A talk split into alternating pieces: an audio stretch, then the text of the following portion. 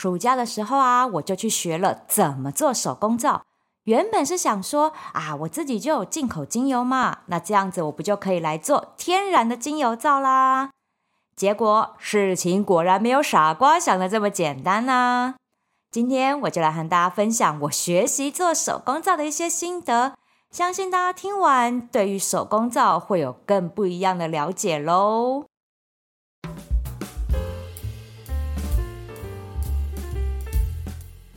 因为啊，我有在做手工蜡烛贩售嘛，手工蜡烛哈，它可以添加植物精油，这个是没问题的。我之后呢也会录一集来跟大家分享。刚好最近我就想说，哎呀，要开发新商品来贩售嘛，想说手工皂是不是也可以添加植物精油嘞？因为嘛，在市面上是不是有看过很多这种添加精油的手工皂？所以我就想说，我也可以来做。那我就先看了一些网络影片，还有手作书。可能嗯是我慧根不够，我真的看不太懂，所以我就在网络上面找一找有没有一些课程可以上。哎，就在社区大学里面刚好有开一个六周的短期暑期班，我就去报名啦。学了之后呢，真的才发现，哈、手工皂真的是一门很深的学问和很深的坑呐、啊。这个哈，我就来先问问大家，你们知道肥皂的使用历史有多悠久吗？这个肥皂的使用历史居然可以追溯到西元前的古巴比伦文化。哎，根据历史文献记载呢，古巴比伦文化就有在使用肥皂了。哎，这可是考古学家在巴比伦遗迹里面，他们发现了一段印在陶器上面的文字，在文字上面就写到说。将油脂和灰烬混合在一起，加热煮沸。诶，这不就是最原始制作肥皂的方法吗？这一类的文字呢，在古老的埃及和中国也都有相关的文献说明哦。所以啊，由此可证，当时的人民就已经知道用肥皂来清洁身体。那在古代啊，中国的肥皂哈，那还不叫肥皂，叫做胰子。胰脏的胰，小孩子的子，胰子。这是因为啊，这时候做肥皂的原料就是用猪的胰脏、板油，还有燃烧草木之后的灰烬去搅拌晾晒做成的，所以就把它称作为胰子。而现在啊，流传最古老的手工皂秘方，大家知道是哪一个吗？那就是来自于中东叙利亚地区的阿勒颇手工皂。据说已经流传五千年了呢。说到这里啊，我就有点纳闷了。既然呢，从西元前就开始使用肥皂了，然后呢，之前我们也提到啦，古罗马人也很爱洗澡嘛。那怎么这些欧洲国家到了中世纪就变得不爱洗澡了呢？而且还因为这样啊，爆发过好几波大规模的传染病。我想啊，大家经过三年的新冠疫情。应该都很了解，只要做好基础保养，就可以做好基本的身体防御力了，对不对？难道古代人会不知道这个道理吗？我呢就查阅了一下历史，就了解到，因为那个时候的欧洲不就是一直在打仗吗？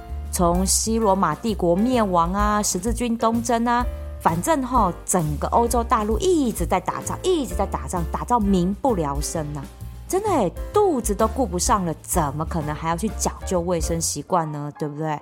而且哦，那个时候的肥皂产业啊，是被有钱人给垄断的事业，有的国家政府还要征收肥皂税耶。哦，也就是因为这样，让肥皂的价格居高不下，变成了一种奢侈品。有钱人买了舍不得用，而穷人呢，是根本就买不起。而且那个时候，欧洲还流行一种奇怪的观念，就是洗澡反而会让身体免疫力下降，所以不可以洗澡。所以就因为这些很多很多奇怪的原因，就导致了明明就有可以做好清洁卫生的肥皂，却还让这些瘟疫爆发蔓延的这种惨剧。不过啊，也因为这些战争啊，让很多的物资可以东西两方交流跟学习。像刚刚提到了中东叙利亚的阿勒颇皂，他们在西元八世纪的时候技术就大跃进哦，从原本呢只能调出来那种黏黏糊糊的膏状的液体皂，到研发出来可以变成固体块状、方便运输的这种固体皂。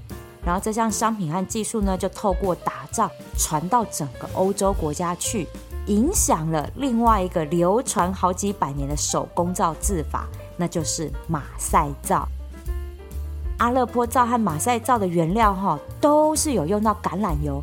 橄榄这是从古代开始就非常重要的农作物，而且在中东地区和法国南部哈，都是盛产橄榄的。所以当地人自然就会就地取材，拿来做肥皂啦。阿勒坡皂除了橄榄油，它还添加了中东特产的月桂果油，然后没有额外添加其他香料。诶，月桂啊，其实也是很重要的植物哦。月桂叶可以入菜来帮助消化，照顾肠胃道。那现在的月桂精油就是从月桂叶里面蒸馏出来的。而月桂的果实，它就可以榨取出植物油来。那这两种油呢，都是中东地区很普遍在使用的植物油，所以制成的阿勒坡皂也是家家户户必备的清洁用皂喽。而法国马赛皂的命名，就是从法国第二大城市马赛而来的。马赛呢，是法国非常重要的港口和工业城市，这里就发展出来肥皂工业。因为马赛呢，它是港口嘛，就可以从中东啊，或者是世界各地取得非常多的物资。当然，植物油和香草植物一定是最好取得的，所以呢，应运而生许多制造肥皂的工厂就在这里。那我们大家也都知道啊，法国人就是很花俏嘛，这些肥皂呢都是很五花八门的哦，就是各式各样的什么香草植物啊，然后什么都把它放进去就对了。其他的地区就看到马赛制作肥皂赚了个盆满钵满，也就起而效尤，导致哦肥皂的售价非常混乱，连品质啊都良莠不齐。所以当时的国王路易十四就颁布了科尔贝公告，将制作肥皂的权利独家授予给马赛地区，而且哦他还有限令，只能使用纯植物油。不可以添加色素、香料跟化学物质，而且还要遵守五道工序来生产肥皂。不得不说，路易十四真的是非常聪明的一个国王哦。其实他就是了解到做肥皂的成本跟原料真的很简单、很便宜，所以他就规定了马赛皂呢只能用橄榄油、水、盐还有苏打来制作。那因为啊原料受到了限制。而且这些原料其实也不是多昂贵的材料，这样就可以控制成本，让做出来的肥皂价格也可以合理化啦。那这个规定呢，就延续至今，变成了一个手工皂的配方，成为大家去法国玩一定要必买的伴手礼——马赛皂啦。从阿勒坡皂和马赛皂，我们就可以知道，历史悠久而且好用的肥皂，真的不需要添加香料的。但是啊，我们大家是不是都很想要洗香香啊？我懂，因为我也是。这就是我来学手工皂的初衷啊，就是要做天然的香香精油手工皂啊。但是我学了之后才发现，在手工皂里添加植物精油，简直就是一个浪费而且完全没有效果的行为。这就要说到怎么制作肥皂了。还记不记得啊？我们国中的化学里面就学过了皂化反应的化学公式，也就是油脂加氢氧化钠加水就会产生肥皂跟甘油。其中呢，这个氢氧化钠它是具有腐蚀性的强碱。这个强碱哈，它也是有历史故事的哦。刚刚提到啊，那古早时代哦，那个手工皂是用油脂。去混合燃烧植物后留下来的灰烬，然后再去做成肥皂嘛。那因为这个灰烬它是带碱性的，灰烬加了水，然后再和油混合打成肥皂。那一直到了一七九一年，一位呢名为尼古拉斯·勒布朗的法国科学家，他发明了如何从一般的盐巴里面去制造出纯碱的方法。哦。这个发明啊，就让肥皂工业大跃进，因为有了纯碱，工厂就可以大量生产品质稳定的肥皂了。但是啊，到了第一次和第二次世界大战爆发的时候，生产肥皂的油脂哦，不论是植物油还是动物油都很短缺。所以呢，这些肥皂工业的生产者就开始研究啊，哎呀，还有哪一些的原料我可以拿来制作肥皂？最后，他们找到了方法，就是用成本低廉、货源充足的石化原料来制作啦。那也就是现在市面上的主流清洁剂了。举凡呢，现在我们所有用到使用界面活性剂制成的清洁商品，原料哈都是化学合成的。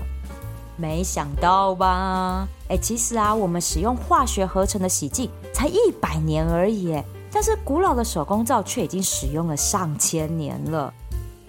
那也就是啊，我们后来都使用纯的强碱，也就是氢氧化钠来制作肥皂。那这个植物精油一加下去，香气和营养分子就直接被强碱破坏掉了，就什么都没有了。真的，因为我实验了好几个方法。例如呢，就是植物油跟强碱先已经搅拌在一起了，开始准备皂化了，然后我再加入精油。哦，我跟你说，我加了很豪迈，不骗你们，七百克的皂，我就加了三十克的精油进去，差不多就是一瓶十 ml 的精油了。你说有没有很奢华？然后在搅拌的时候呢，我还可以闻到一些精油的香气。等到呢，我把它倒到膜里面啊，然后呢，让它凝固，对不对？然后呢，再要脱膜切皂，哈、哦。打开模具盖子那一瞬间，一点精油香气都没有，真的，一点都没有，我都 QQ 了，更不用说后面还要晾肥皂晾个四十天啊，那真的就是把仅剩的一点香气都晾到没了。我还试过啊，就是我先把植物油哈去浸泡干燥花草，像我很爱玫瑰香气啊，所以我就做了玫瑰浸泡油。不只有玫瑰浸泡油哦，我连要搅拌的水哈，我都是用玫瑰花先去泡的水，然后把它做成冰块这样。我跟你讲，就算我做到这样哦，那个强碱一下去，一样什么香味都没有啊。所以呢，如果要让手工皂有香味，只有香精，真的只有化学做的香精才可以抵抗强碱的破坏。而且只要几滴就可以让手工皂有香味，所以根据我自己的亲身制作的经验，手工皂要有香味，真的就是只能加香精。天然精油没有办法在制造肥皂的过程中被留下来呀，那更不用说什么哎呀滋润肌肤啊，什么疗愈作用没有，因为完全一丁点都不剩。如果想要滋润肌肤，那就是要靠植物油才有办法了。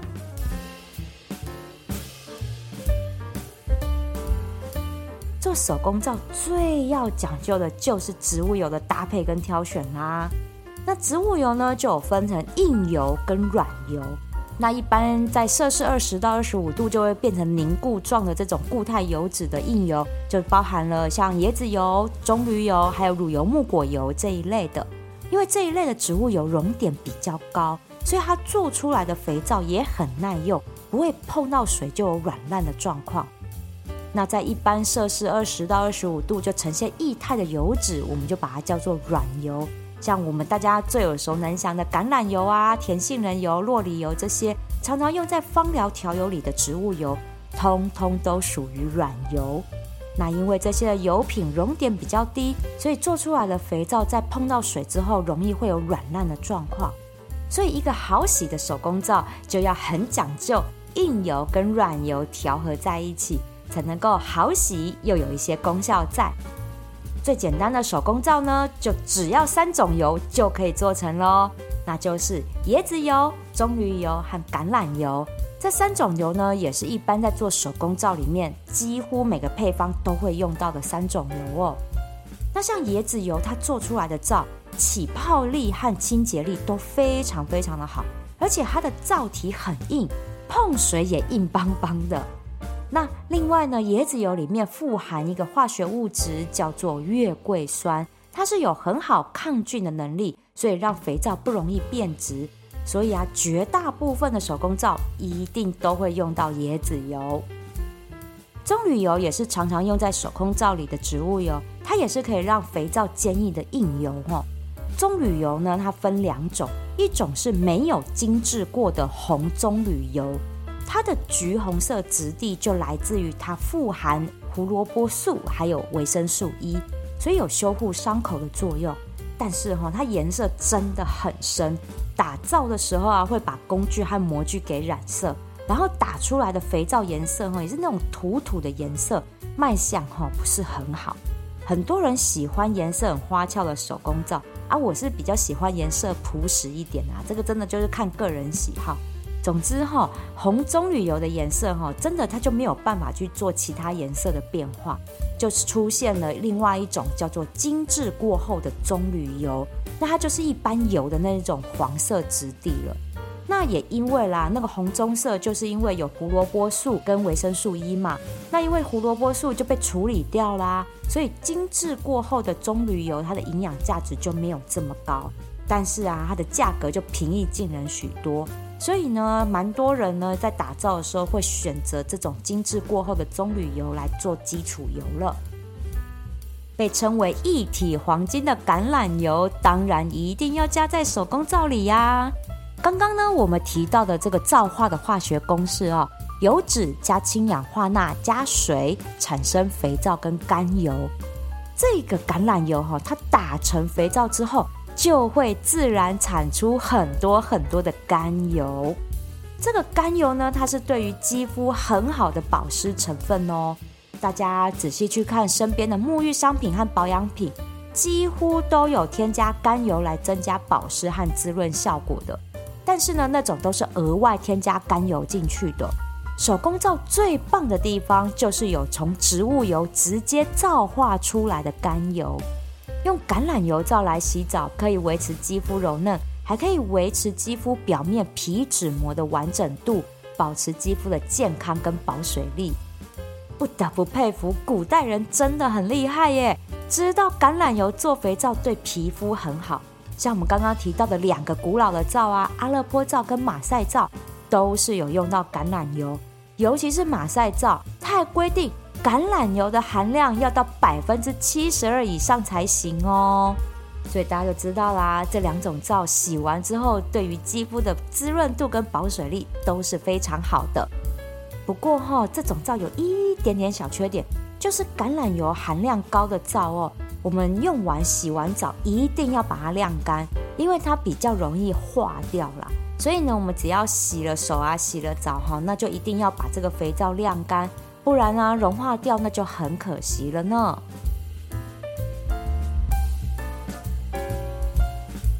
那怎么样来打肥皂？我另外有上传一个简单的制作影片在 YouTube 频道上。现在啊，我的 Podcast 和 YouTube 内容哈，我就会稍微做个区隔。Podcast 这边我就会讲比较多知识性的内容，那 YouTube 那边我就会放一些 DIY 的手作影片，然后一样会讲一点点知识。但是呢，整个影片的片长大概就十分钟左右这样，所以呢，比较完整的内容都还是放在 Podcast 这边。那我的打造影片呢，是分享我用玫瑰浸泡油制作的玫瑰滋润皂，大家可以去看看哦。那我想要分享一个，我觉得打肥皂啊很重要的一个诀窍，那就是温度。像我学的呢，就是冷制皂，另外呢，还有相反的，就是热制皂。热制皂呢，就是买一般现成哦，已经做好的一些皂基，好，也就是皂的基础，好，皂基。那用这个皂基切块，直接呢隔水加热融化之后，倒到模具里就可以变成肥皂了。好，这个等于是已经把做好的肥皂，我们只是在加工啊，然后再去调颜色，或者是把它倒入模具这样，这是叫热制皂。那像我们这种植物油哈，然后加碱水去打出来的这一种叫冷制皂。这个冷制皂呢，油的温度还有碱水的温度一定要维持在三十九度以内。要特别强调这一点呢，是因为氢氧化钠在碰到水的时候会产生高温，这个温度是可以到七十度以上的哦。所以大家如果有看一些手工皂的制作影片，就会发现他们会把氢氧化钠加到冰块里，因为这样就可以让碱水的温度降到三十九度以内，最好就是一般常温的温度这样。那这样的话呢，在碱水哈，这样加了氢氧化钠的这个水，再加入植物油里面进行皂化反应的时候，才能够皂化的很均匀。而且啊，在造化的过程中，温度其实也会升高的。放到模具里面等待凝固的这个过程呢，还要特别帮这个模具保温才可以。我呢就会拿一个毯子，然后把它包裹得好好，然后放到保温袋里面。那这样的话，它们才会造化的很完全。那一般的手工皂大概要等二十四个小时之后就可以脱模切皂。那这个切完皂之后呢，就要晾。这个晾皂哈，不可以放在大太阳底下晒哦，哈，不行。我以前傻傻的以为就是放到太阳底下晒，完全不是。这个呢是要放在阴凉通风的地方，让这个皂慢慢的皂化完全，然后里面的水汽要全部蒸散掉，然后让这个肥皂的碱度要下降到 pH 九以下，这样才可以拿来洗澡洗身体用。通常这样晾皂的天数呢，大概要四十天这么久。如果呢遇到阴雨绵绵，或者是天气很冷，吼、这个时间就要再拉长了。你看肥皂这样的一个制造过程，加植物精油进去，是不是很偷贼、很浪费？晾个四十天，精油早就挥发光光了啊！所以我最后真的就完全放弃加精油的这件事情。然后啊，像我影片拍着，我就用玫瑰浸泡油去做手工皂嘛。在打的时候，我还闻到玫瑰的味道。但是我跟大家说一样，脱模切皂完之后，其实真的已经没有什么香味了。然后我再晾个几天，其实真的连最后的花香都没有了，只保留天然的皂香。其实这天然的皂香也还蛮好闻的啦，不会说不好闻这样。所以呢，我就决定了，我之后呢就只做这一种完全没有香味，只留天然皂香的手工皂。那其实啊，这种无香味的手工皂哦，对于肌肤敏感的人，其实也是一种不错的选择，因为就少了一种过敏源呐、所以对肌肤保养反而比较好呢。那我还想要来跟大家分享哦，我学完手工皂之后很喜欢的两个配方。第一个呢，就是可以拿来洗碗、洗衣服的家事皂。这个家事皂呢，是用椰子油、棕榈油跟玄米油作为基底制作的。让我超惊艳的地方就是，它洗起来完全不咬手，这真的很惊艳。因为我上次有分享啊，我就是洗东西洗到手干裂嘛，那上了盐玫瑰的疗伤配方之后，把伤口都养好了，但是还是要洗碗、洗东西啊。那这时候呢，我上课学的家事皂就已经晾好，我就可以用。哦，一用就爱上了，真的一试成主顾，因为它完全不咬手，洗完了之后我手不会干涩，而且它洗净力超强，连最油腻的气炸锅它都可以洗得很干净，真的洗净力好到让我忍不住就是到处跟大家分享这件事情。然后啊，我打造班的同学还有分享哦，他们这个皂呢，拿去洗那种沾到粉底液的衣服领口啊，还有小裤裤，都可以洗得很干净。所以啊，这款加湿皂已经成为我洗碗必备的工具皂了。真的，我没有办法再用洗碗巾了，这一试成主顾，超爱这一款。那第二个呢，就是沐浴的洗澡手工皂，我学了好几个配方。其中有一款配方呢，我真的觉得洗起来很舒服。那这款配方就是用到了椰子油、棕榈油、葵花油、橄榄油，还有甜杏仁油。这款皂洗起来真的很舒服，因为对我油性肌来说啊，它洗完完全不会紧绷，你会觉得它洗完是干净的，而且肌肤保有柔嫩度，肌肤触感摸起来是很舒服的。而且啊，这块皂呢，我就是洗脸、洗澡一起用，超 OK。我真的是觉得这款皂很好洗，只是要跟大家说一声不好意思，因为这两款皂的详细配方我就不好公开，因为这个是我老师他上课教的配方，不是我自己研究的，公开分享好像不太好。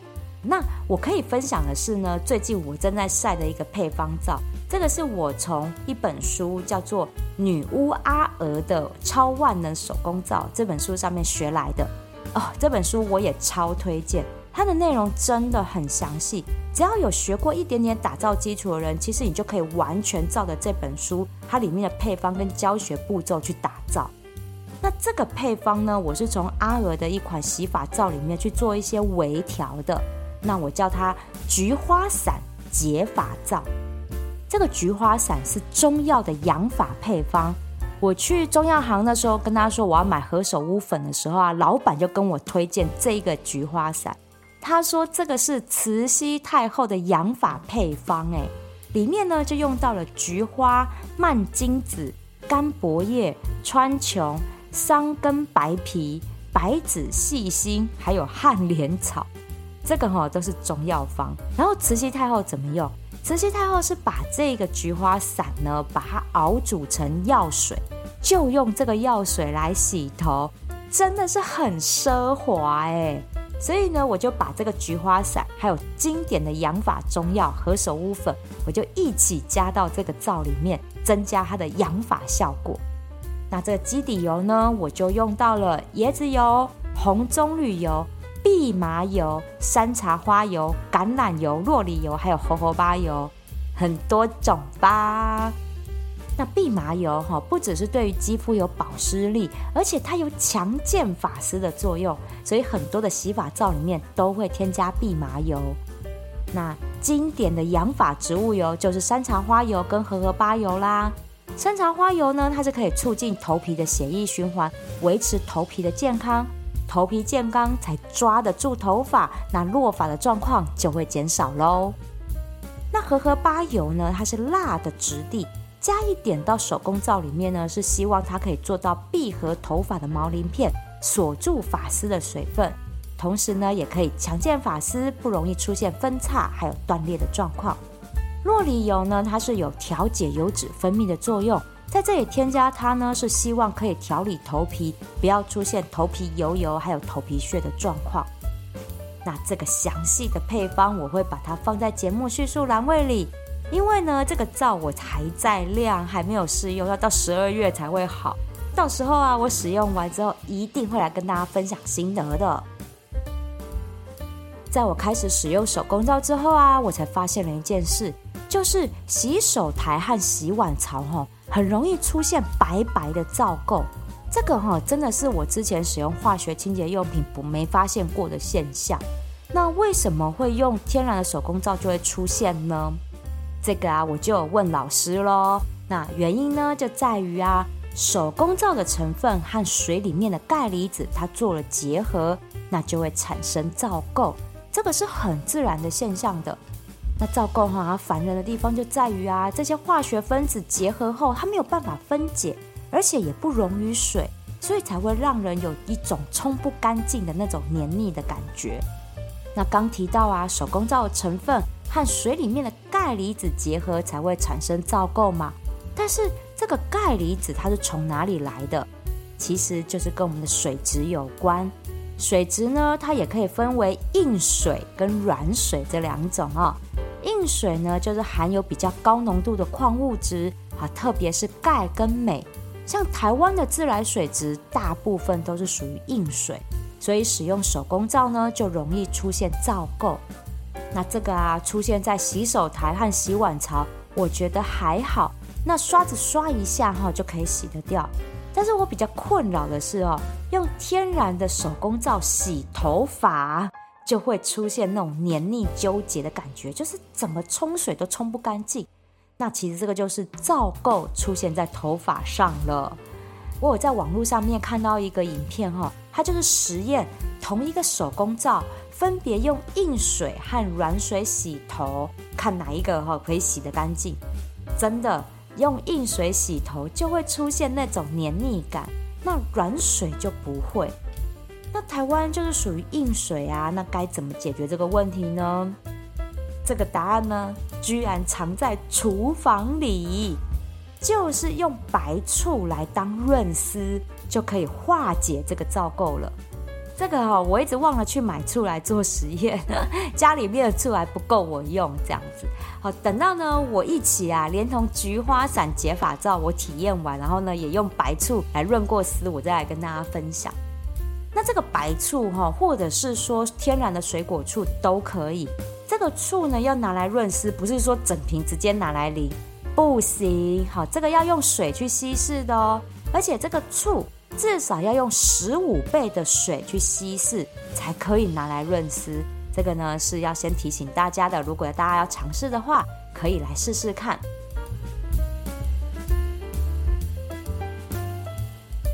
做手工皂哈，真的很不轻松，因为老师说呢，尽量不要用电动的那个打蛋器去打，因为电动打蛋器哦，很容易把空气打到皂液里面，让那个皂呢可能皂化不完全，就比较容易做失败。所以我都是自己用那个传统的打蛋器在那边打肥皂，手超酸的。有好几次我真的打到手很酸，然后都还没有出现皂化的现象，然后还拜托老师帮我打，所以我真的觉得做手工皂哈不容易。不过啦，也就是因为学了手工皂之后，我又更进一步了解市售的清洁用品到底是怎么制作出来的。那和我同班一起学打造的同学，很多都是因为皮肤有过敏现象，想要找更天然的洗净用品才来学打造的。那这个就让我再一次体会到，肌肤保养的用品成分啊，越简单越好。像肥皂啊，就只有植物油加碱加水而已啊，那清洁跟润泽肌肤的效果就很好了。像这样的无负担肌肤保养，我们就可以用芳香疗法来走成分极简风，就可以拥有柔嫩的健康美肌喽。喜欢我的节目，请按赞、订阅、加分享。有任何的问题，欢迎写信到我的 email 信箱，或者是来 IG 私讯我，我都会尽力为你解答的哦。也非常欢迎来我的芳疗品牌香知香息逛逛，把健康带回家。米萨托的香气杂技，我们下次聊喽。